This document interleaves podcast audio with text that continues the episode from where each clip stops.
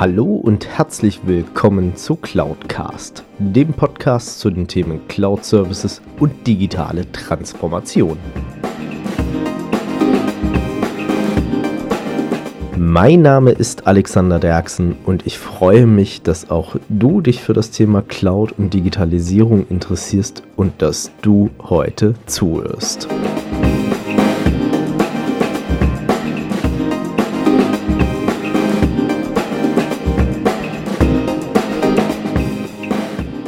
So, hallo zusammen und herzlich willkommen zu einer weiteren spannenden Interviewfolge von Cloudcast. Und ähm, mit meinem heutigen Interviewgast habe ich jetzt schon irgendwie über 20 Minuten lang rumgeblödelt.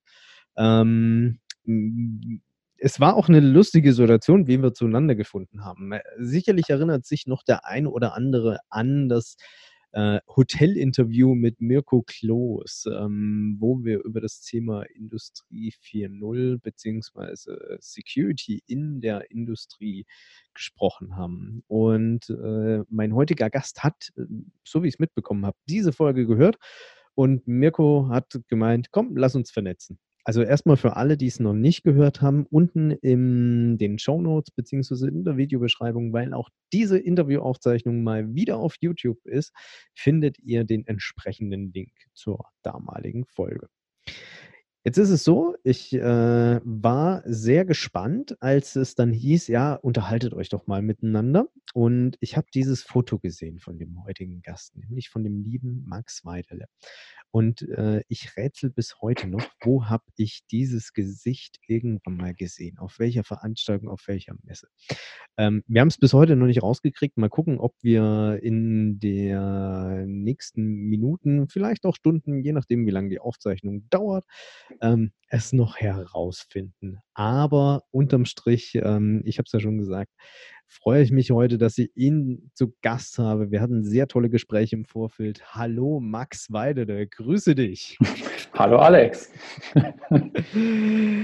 Max, ähm, jetzt ist ja so, also ich habe ja schon gesagt, ich kenne dein Gesicht irgendwoher. Ich weiß zwar bis heute noch nicht woher, aber ähm, irgendwo sind ja, wir. Ja, das ist eine gute Frage. Gell, das ist, das also, ist furchtbar. Ich kann es dir auch nicht sagen. Äh, wir haben aber schon mal festgestellt, nachdem wir so das Thema Social Media Accounts abgeglichen haben, äh, wir kennen irgendwie doch ein paar Leute und haben da eine gewisse Überschneidung gehabt, zumindest in der Vergangenheit. Ähm, für alle, die dich nicht kennen und auch in deiner heutigen Funktion, die du inne hast, ähm, wer bist denn du und was machst denn du eigentlich? Mhm. Also, ja, mein Name ist Max Weidele. Und ich bin Gründer und Geschäftsführer der BlueSet GmbH, einem Dienstleister für Industrial Security, Automation Security. Das heißt, wir kümmern uns so ein bisschen um diesen ganzen Industrie 4.0 Spuk, der in die heutigen Industrie, ja, in die heutigen Industrienetze gespült wird und versuchen den so ein bisschen einzufangen und auf sichere Beine zu stellen. Beispielsweise Absicherung von Produktionsnetzen, Segmentieren von Anlagen und ähnlichem, ähm, Fernwartungslösungen standardisieren. Und dann habe ich noch eine zweite Rolle und das ist die Rolle, ja, sage ich mal so, des Referenten, Initiators der ähm, Wissensplattform sichere-industrie.de. Ähm, wie der Name schon sagt, ähm, geht es dort um eine sichere Industrie. Und die ist so ein bisschen daraus entstanden, dass wir vor einiger Zeit, ich glaube anderthalb Jahre sind es jetzt her, ähm, von, von unseren Kunden aus unseren Projekten viele Rückfragen bekommen haben zum Thema White Paper und habt ihr nicht mal Informationen? Dann haben wir angefangen, so mal ein White Paper zu schreiben und haben festgestellt, das ist halt ja irgendwie gefühlt null nachhaltig und haben einfach das White Paper genommen und auf eine Domain gepackt, die wir noch hatten und haben einfach fleißig weitere ja, Inhalte geschrieben zum Thema Industrial Security, IoT Security, ähm, speziell für Praktika. Und weil das halt noch nicht genug war, haben wir halt das ganze Wissen ähm, der Öffentlichkeit ja dadurch da zugänglich gemacht und vor allem auch jeden eingeladen, sich zu beteiligen. Das heißt, ähm, in meiner zweiten Funktion bin ich, sage ich mal, sowas wie ein, ja, ein Referent, ein Moderator. Ähm, und ich lade halt andere Menschen dazu ein, ähm, ihre Artikel, ihre Beiträge auf der Wissensplattform sichereindustrie.de zu publizieren. wir haben mittlerweile Partnerschaften mit dem ZRV.de zum Beispiel. Das heißt, alle Artikel, die bei uns veröffentlicht werden, gehen auch automatisch mit raus bei so einem ZRV.de in den News. Und da haben wir schon einiges, sage ich mal, erreicht. Wir haben, glaube ich, im Monat jetzt 1000, 1000 Besucher, irgendwie so in die Ecke. und das sind eigentlich so zwei, ja, so, so meine beiden Hauptbaustellen, die ich habe. Auf der einen Seite das klassische Consulting und auf, andere, auf der anderen Seite so ein bisschen der vielleicht, ja, der, der Weltverbesserer-Ansatz vielleicht, ähm, einfach da Wissen zu teilen und andere einzuladen, sich miteinander auszutauschen. Aber es ist doch auch mal schön, ähm, wenn man dann feststellt, und äh, ich will jetzt nicht gegen die journalistische Szene oder Branche da ein bisschen schießen, ähm, aber unterm Strich, wenn auch jemand mal so ein, ich nenne es jetzt auch mal bewusst Hype-Thema aufgreift, ähm, dazu dann Beiträge und Artikel auch verfasst, aber sie auch aus der Praxis heraus kennt. Also ich weiß noch zu meinen Zeiten, wo ich ja auch noch in diesem Cloud-Beratungsgeschäft sehr intensiv unterwegs war. Was haben Journalisten geschrieben? Die Cloud ist günstig und flexibel und toll und schön. Ähm, inzwischen, jeder, der mich persönlich kennt, weiß, die Cloud kann leuchten, ist ortsunabhängig und batteriebetrieben am Ende des Tages. Ähm, mit äh, zumindest meiner Lampe, die ich hier bei mir in meinem Office habe. Aber ich war ja auch einer, der dann relativ schnell gesagt hat, die Cloud an sich, ähm, wenn wir jetzt wieder zurück zum eigentlichen Basic kommen, ähm, ist nicht unbedingt immer das kostengünstigste Mittel der Wahl. Es bietet nur gewisse Vorteile im Vergleich zu einer klassischen On-Premise-Struktur. Aber wenn ich halt hingehe und sage, okay, ich sehe das über so einen Betrachtungszeitraum drei bis fünf Jahren, ähm, und ich habe dann vielleicht noch übertrieben meinen kleinen Mittelständler, der sagt, ich lasse das Zeug so lang laufen, bis es irgendwann mal das technisch-zeitliche segnet. Ähm, dann rechnet sich die Cloud halt im Vergleich nicht. Und ähm, das ist immer noch so ein spannendes Thema, äh, wo ich damals dann ja, mir jetzt nicht unbedingt Freunde gemacht habe, aber ähm, es war einfach eine ehrliche Antwort. Ähm, wie ist denn da so bei dir in dem ganzen Themenbereich Industrial äh, IoT, beziehungsweise man spricht ja auch schon von OT, also Operational Technology. Ähm, was stellst du da fest aus deiner mhm. Beraterseite heraus, beziehungsweise auch, was stellt ihr fest auf eurer Plattform da? Also was ich generell feststelle ist, oder sag ich mal, was die Grundbasis ist, ähm, keiner macht Security, weil er Bock drauf hat. Das, das ist so. Und das ist auch ein, ähm, also keiner sucht sich Security jetzt raus und sagt, boah, da habe ich jetzt Lust, was draus zu machen und damit was zu machen und was auszubauen. Ähm, die einzigen, die darauf Lust haben, das sind die Berater und die Hersteller dieser Welt, ähm, da was anzubieten. Wie eine Fortinet. Wie eine Fortinet, genau. Ähm, das heißt, es geht eigentlich immer um, um was anderes. Es geht um darum, ähm, vielleicht bestimmte Policen zu erfüllen, die eine Versicherung halt ähm, einem auferlegt. Es geht darum, ähm, die, ja, die Verfügbarkeit im Netz zu erhöhen. Es geht eigentlich um, um ganz andere Motivatoren. Und gerade das Thema Security, ich meine, du kennst es selbst, ähm, Security zu verkaufen, ähm, das ist, ist, eine, ist eine schwierige Angelegenheit da kommen dann viele ähm, schnell daher und sagen, ja, da musst du hier eine, eine Risikoanalyse machen. Ja, dann, dann sitzt dir trotzdem jemand gegenüber und sagt, und wenn nicht? So.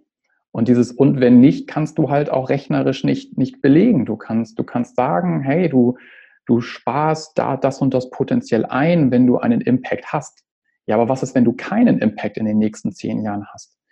Und das macht es auch ähm, schwierig, Security da halt auch immer greifbar zu machen.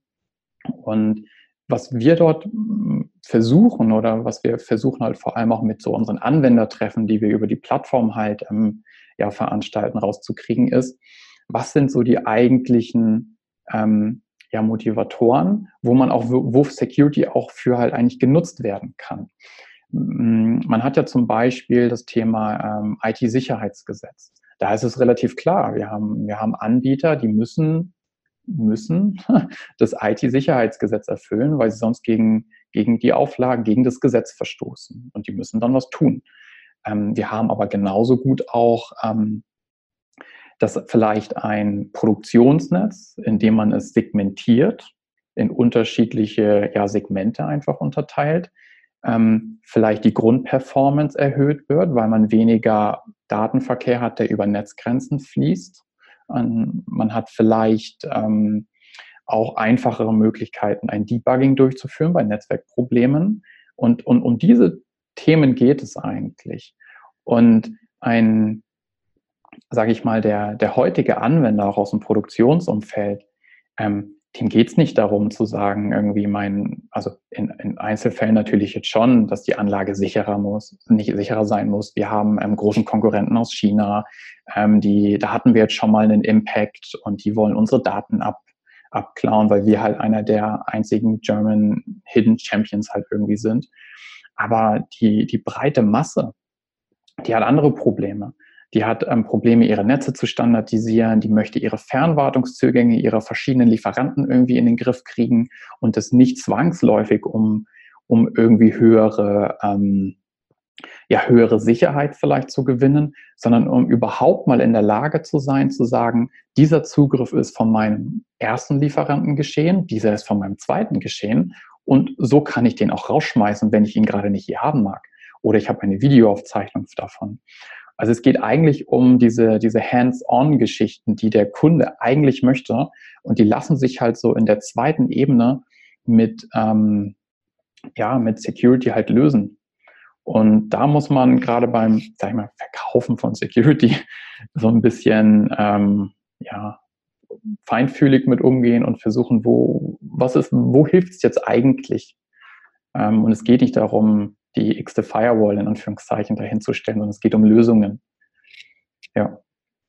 Ja gut, unterm Strich ähm, ist ja auch so ein bisschen der Punkt, den ja Mirko und ich damals mit aufgegriffen haben. Ähm, es kann ja auch im Zuge von so einem System, wenn ich es dann auch einführe, wie dann ein Stück Firewall oder dergleichen, auf so einer Produktionsanlage oder beziehungsweise auf so einer Produktion ja dann auch eine zusätzliche Möglichkeit ergeben, dass ich dann halt sagen kann, ich kann meine Zugänge standardisieren für ja. externe Dienstleister.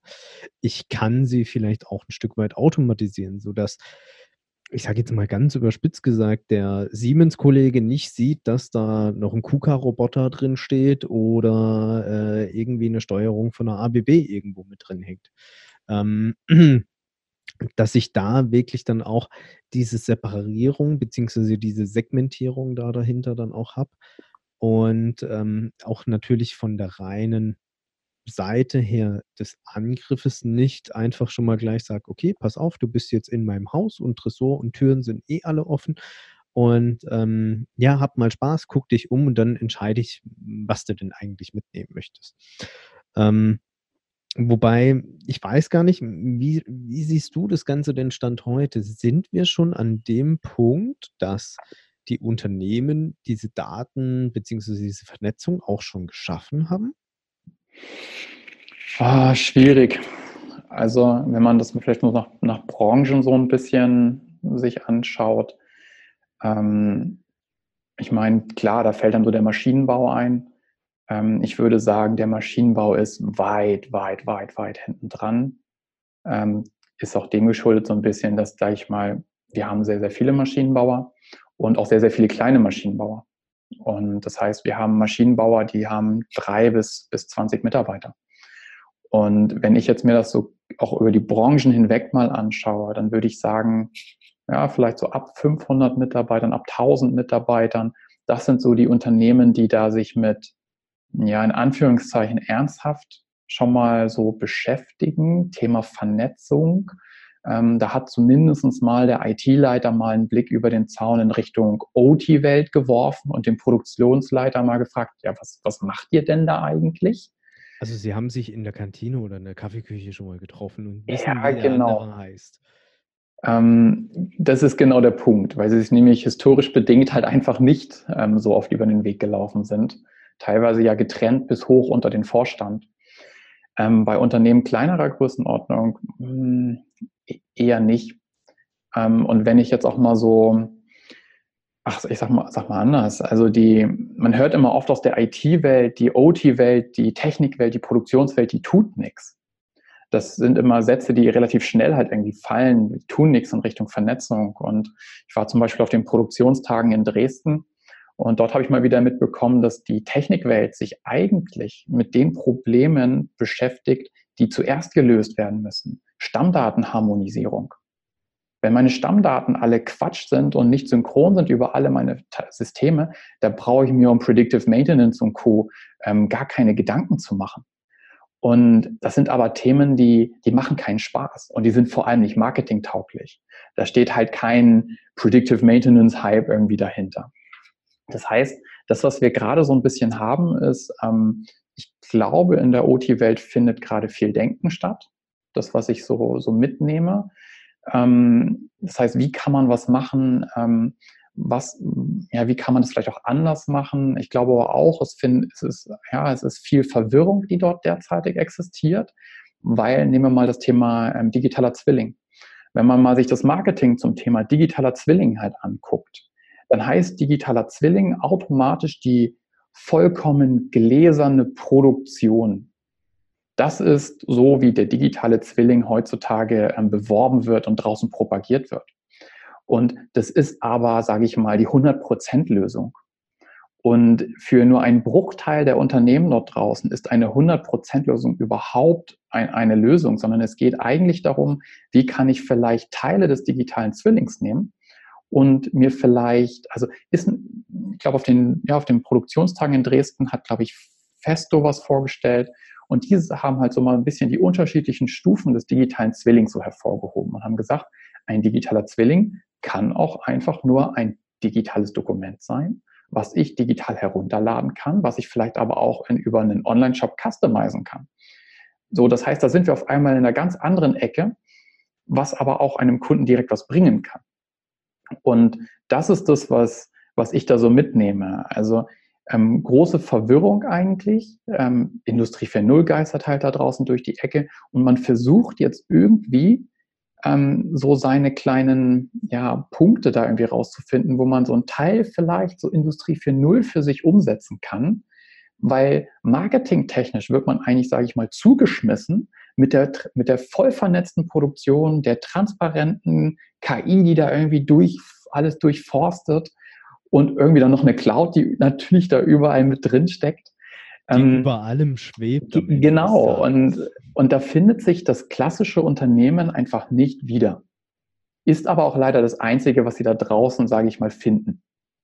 Und dann suchen sie nach, nach Beratern und da geht die Krux ja weiter. Es ist ja gar keiner da.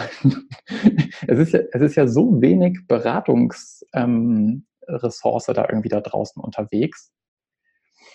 Ja.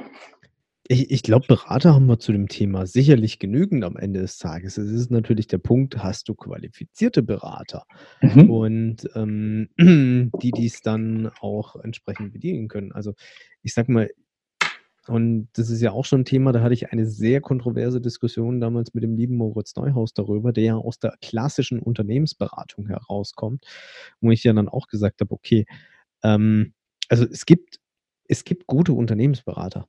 Dazu Klar. stehe ich auch heute noch. Es gibt Unternehmensberater, ja. die haben ihr Handwerk verstanden, die halten sich aus gewissen Themen, sage ich auch mal, wo sie keine Kernkompetenz haben, auch raus, um, ähm, können es aber auch akzeptieren, wenn du ihnen es einfach auch sachlich erklärst, dass das, was sie sich jetzt gerade überlegt haben oder ausgedacht haben, einfach nicht so technisch umsetzbar ist. Ja. Die aber dann auch in einen entsprechenden Dialog mit dir reingehen und dann auch sagen, okay, pass mal auf, ähm, können wir das dann vielleicht linksrum lösen, wenn es rechtsrum halt nicht geht und solche Geschichten. Ähm, es gibt aber auch, und das wirklich leider, leider, leider, leider viel zu häufig, Unternehmensberater, die kommen mit so Stoß, meistens mit Stoßtrupps an Menschen. Ja. Die sogenannten Junior Consultants, ähm, die äh, innerhalb von kürzester Zeit dann verheizt werden, meistens, in ein solches Unternehmen rein machen einen wunderschönen Geschäftsprozess daraus und ein wunderschönes ähm, Vorstandspapier mit ganz vielen bunten Bildchen und äh, zwei Millionen Seiten PowerPoint, was du nirgends abspeichern kannst. Und dann kommt es halt in Richtung Umsetzung und du stellst fest, das funktioniert so nicht. Das ist technisch nicht umsetzbar. Also fehlen Schnittstellen, da fehlen sonstige Themen und Bereiche und das ist ja das, was es dann ehrlich gesagt nicht einfacher macht am Ende des Tages. Ja, also dazu fällt mir auch so eine, jetzt sage ich mal, eine Geschichte ein oder das, was ich da mal so ein bisschen ja, referenziere. Ähm, 2015 kam das IT-Sicherheitsgesetz. Und auf einmal hatten wir ähm, Unternehmen, die per Gesetz verpflichtet waren, ähm, bestimmte Regularien zu erfüllen.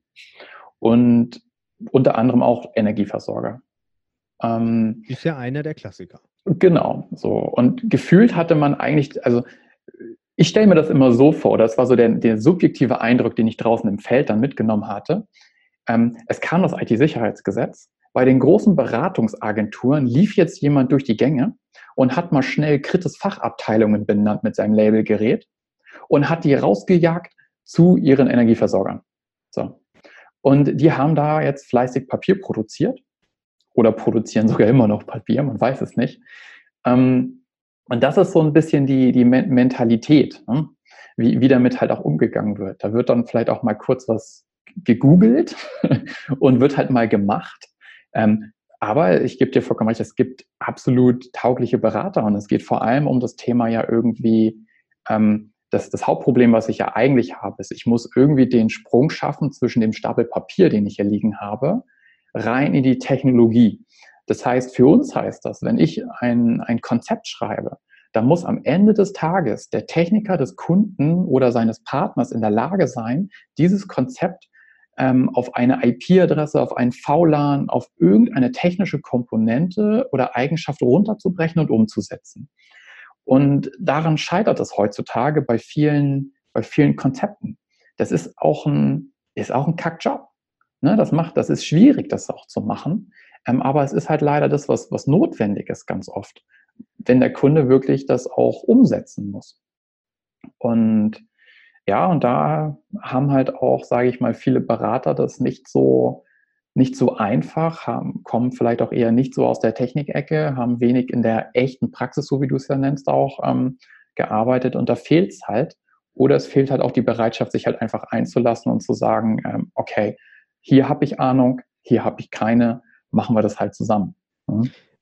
Es, es, gab auch so Situationen, da hast du dich gewundert, dass der Kollege morgens überhaupt sein Notebook ankriegt. Also ähm, ich sag mal, aber dafür dann halt 3000 Euro Tagessatz bekommen hat. Ähm, das sind so die, das sind so die Absolut, ganz krassen ja. Beispiele. Ja. Ähm, jetzt ist es ja auch so, du hast ja vorhin einen ganz lustigen Begriff genannt und ich muss jedes Mal schmunzeln, wenn ich ihn höre. Ähm, mein, ich glaube, Stand heute ähm, würde ich fast behaupten, es steckt eine riesengroße Marketingblase da dahinter. Ja. Ähm, und zwar das Thema Predictive Maintenance. Hey, ja, das ist super. Also wir, wir machen ja auch ähm, Umfragen so ein bisschen und sammeln Feedback ein von ähm, was, was die, ähm, was sage ich mal, die Anwender umtreibt, ähm, welche Fachartikel vielleicht interessant wären, damit wir passende Autoren oder Speaker für die nächsten Veranstaltungen kriegen. Und es ist in der Tat so, dass ähm, Predictive Maintenance und Cloud so, so, die beiden Dinger sind eigentlich, wo man sagt, ja, also okay. Ja. Und dann, gerade weil du Predictive, Maintenance halt angesprochen hast, es ist ja auch nun mal das, worunter, worunter, sich, worunter man sich, sag ich mal, noch annähernd was vorstellen kann. Meine Maschinen erzählen mir tolle Sachen und dann kann ich mit diesen Sachen irgendwas ableiten und ich spare Geld und ich weiß mehr.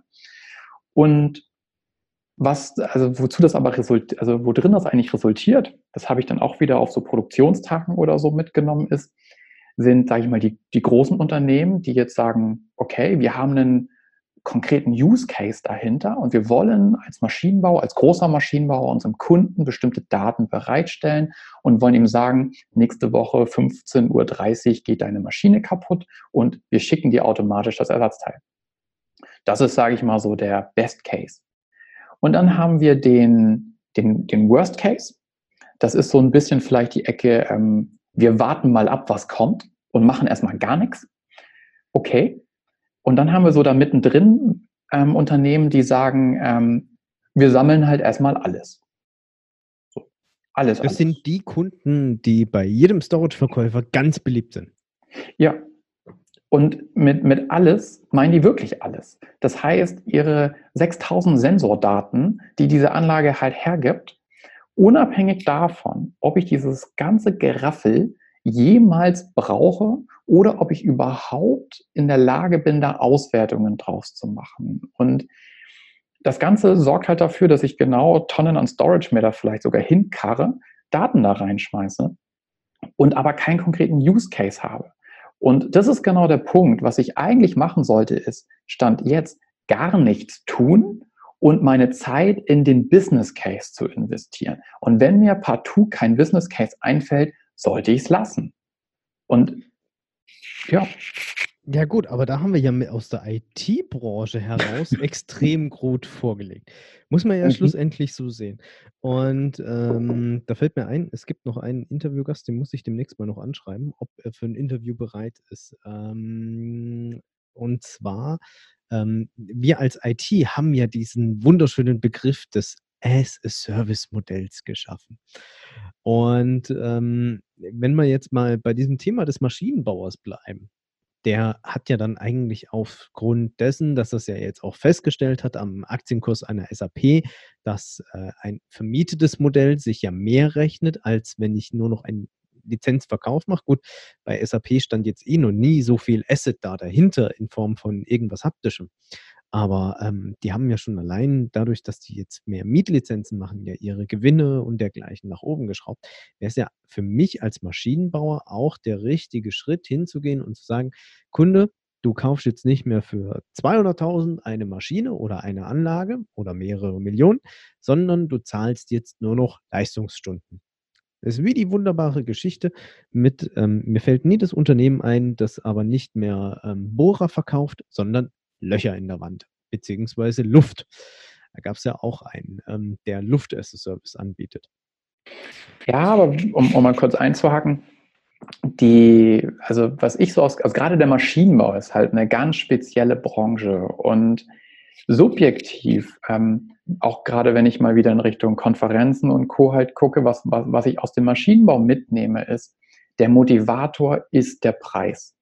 So. Und das ist ein Grundsatzdenken gefühlt ähm, im, im Maschinenbau. Und der Maschinenbau hat sich aber auch leider durch dieses Preisdenken historisch so ins Aus eigentlich manövriert, dass er jetzt bestimmte anderen Preise gar nicht mehr ähm, erheben kann. Also man ist so günstig, dass ich, ich glaube, dass sehr, sehr viele kleine Maschinenbauer in der kürzeren Zeit den Laden einfach zusperren müssen, weil sie alle so günstig und nur über den Preis agieren. Und dann gibt es sehr, sehr wenige, die sagen, ähm, Moment mal, wie könnte ich denn den Kundennutzen erhöhen, um vielleicht für was anderes Neues Geld jetzt zu verlangen? Und dieses Denken ist also im Maschinenbau gefühlt so gut wie gar nicht irgendwie vertreten. Ähm, ich würde sagen, die die, die Großen beschäftigen sich damit, so eine Scheffler und ähnliches. Das sind so, so Gewichte oder eine Festo, die auch Ressourcen dafür haben. Aber der normale Maschinenbauer, das Ingenieursbüro oder so, ich glaube nicht, dass da wirklich auch die Kapazität dahinter steckt. Ähm, und das wird, wird spannend. Also gerade weil, die, weil der Maschinenbau sich halt preislich so ins Aus eigentlich manövriert hat. Und wie will ich jetzt da was, was umlegen?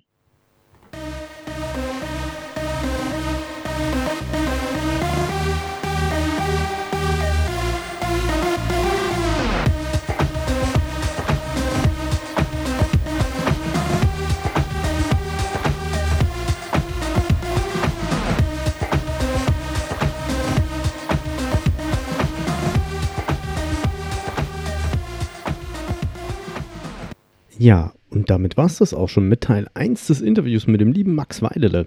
Seid gespannt auf Teil 2. Es äh, erwarten euch noch viele spannende Erkenntnisse und bis dahin euch viel Erfolg bei eurer Digitalisierung bzw. eurer digitalen Transformation und bei der Einführung von Cloud Services. Euer Alex Derksen. Wenn euch diese Folge gefallen hat, dann hinterlasst mir doch gerne eine Bewertung bzw. eine Rezension auf iTunes. Damit schafft ihr es, dass dieser Podcast noch mehr Leute erreicht und natürlich auch mehr in die Sichtbarkeit kommt. Ansonsten natürlich auch gerne teilen, liken und weiterempfehlen, je nachdem auf welcher Plattform ihr unterwegs seid. Oder ihr besucht einfach auch meine Webseite unter www.cloud-cast.de beides jeweils mit C geschrieben. Dort habt ihr dann auch die Möglichkeit, mit mir in Kontakt zu treten, gerne auch mit Themenvorschlägen oder Ideen zum Podcast.